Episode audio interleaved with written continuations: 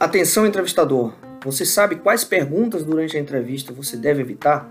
Então fique ligado que esse é o tema do nosso conteúdo de hoje, pessoal. São as perguntas que devem ser evitadas ao longo das entrevistas, ok? Para quem não me conhece, eu sou Yuri Camilo, consultor, entrevistador forense, e você está no projeto Entrevistador Forense, pessoal. Esse projeto ele está sendo compartilhado aí para três plataformas: Instagram, YouTube e Spotify. Então você pode acessar qualquer uma delas, facilmente você vai encontrar ali o perfil entrevistador forense em qualquer uma delas, ok? Então vamos lá, pessoal, para o nosso conteúdo de hoje, né, para o nosso tema de hoje.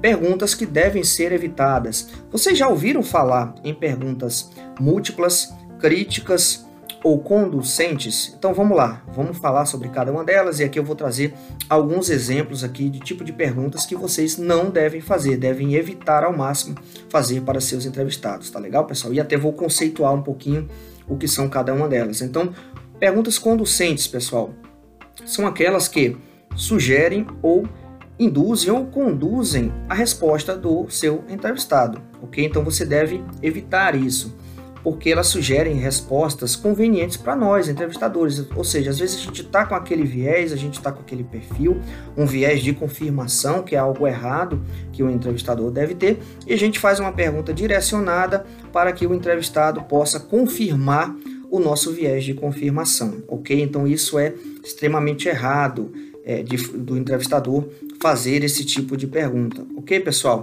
Para trazer aqui é, exemplos para vocês é, de perguntas conducentes.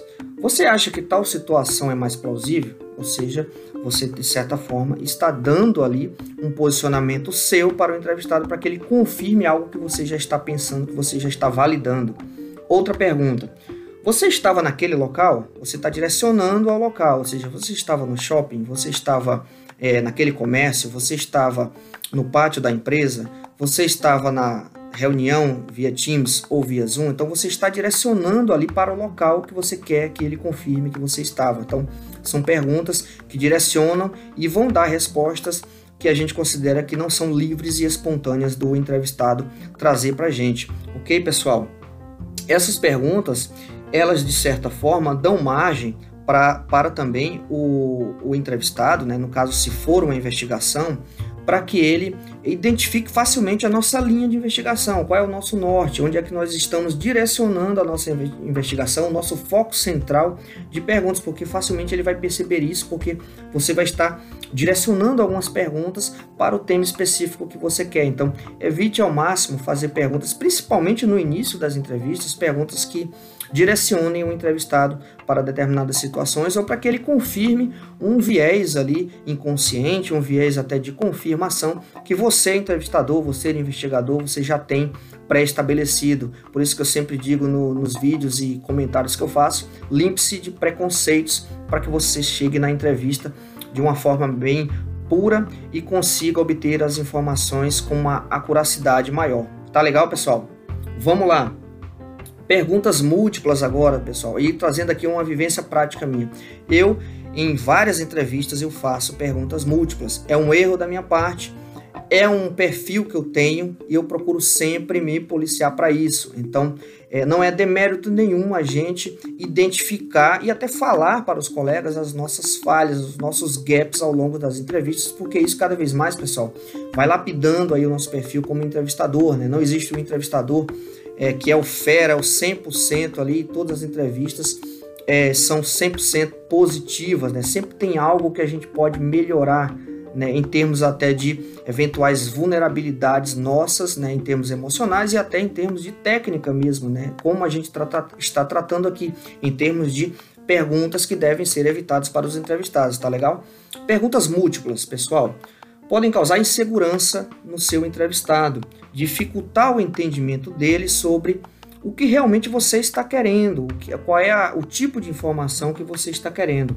Como também, pessoal, pode gerar respostas que podem causar dúvidas tanto em você, que vai receber aquela informação, como no próprio entrevistado. Né? Ele vai ficar sem saber direito o que você está querendo. Né? Então, faça perguntas curtas e de preferências que sejam perguntas não múltiplas, ou seja, uma pergunta de cada vez, pessoal. Isso vai até deixar é, a entrevista fluindo melhor, ok? Essas perguntas também múltiplas, pessoal, um, um grande gap delas é justamente que vai possibilitar ao entrevistado que ele possa responder a pergunta mais fácil, a pergunta mais conveniente para ele ali naquele momento. Ou seja, você faz uma pergunta muito ampla, muito grande, contendo várias subperguntas ali dentro e ele vai escolher a que for mais fácil, mais conveniente para ele responder ali. E é bem interessante que você se atente para isso e se forem perguntas importantes que você fracione, faça uma de cada vez, de forma pausada, de forma curta, para que ele, o entrevistado, pessoa que está ali na sua frente, lhe dê a resposta é, mais satisfatória possível. E é claro, se você não estiver satisfeito com a resposta, vá detalhando a partir dos questionamentos que você for fazendo e que o entrevistado também for trazendo para você. Tá legal? Exemplos aqui, pessoal. Você conhece os equipamentos e sabe como usá-los? Você fez duas perguntas, então poderia ter feito: Você conhece os equipamentos? A partir do momento que ele responder, você sabe como usá-los? Ok? Outro exemplo, pessoal. Explique sua rotina de trabalho e como é a relação com seus pares e liderados. Pergunta correta seria: Explique para mim sua rotina de trabalho. A partir do momento que ele responder, você faz outra pergunta. Como é a relação interpessoal com os pares? Ele vai falar dos pares. Depois, como é a relação interpessoal de gestão com a liderança? E ele vai responder. Então você faz as perguntas fragmentadas porque são perguntas importantes. Então não precisa você fazer todas as perguntas ao mesmo tempo, porque com certeza o entrevistado ele vai responder a, a pergunta que foi mais fácil para ele ou a pergunta que ele gravar na cabeça. Ele pode gravar a primeira ou a última. E a pergunta ali que ficou no meio, ficou naquele limbo ali, ele não vai responder para você e você vai precisar refazer até essa pergunta para ele em um outro momento. Então, por isso, é importante ter paciência e ter cautela no momento de fazer as perguntas, ok, pessoal? É, um outro exemplo aqui, né? O que você faria se tomasse conhecimento de uma irregularidade? Você reportaria?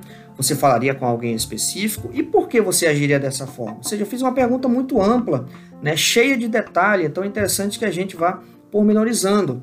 Então, a pergunta correta seria: o que você faria se tomasse conhecimento de alguma irregularidade?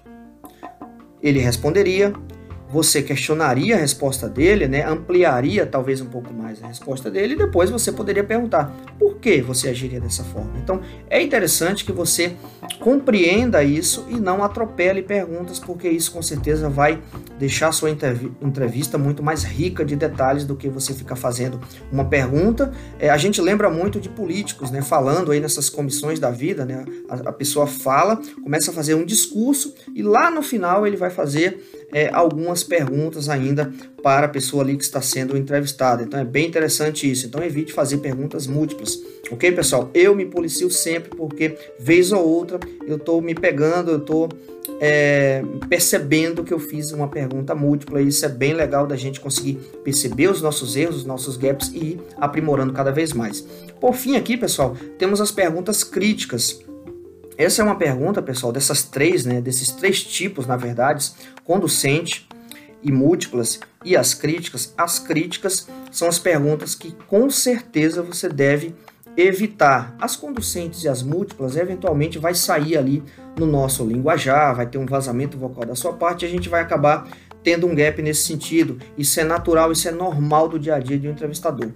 Mas evite, pessoal, criticar o entrevistado ou seja, esse tipo de pergunta crítica, ela gera no entrevistado uma sensação de que ele está sendo julgado. Né? Ele fica ali de antemão com aquele preconceito estabelecido que ele, de certa forma, está sendo julgado ali por você, que é o entrevistador.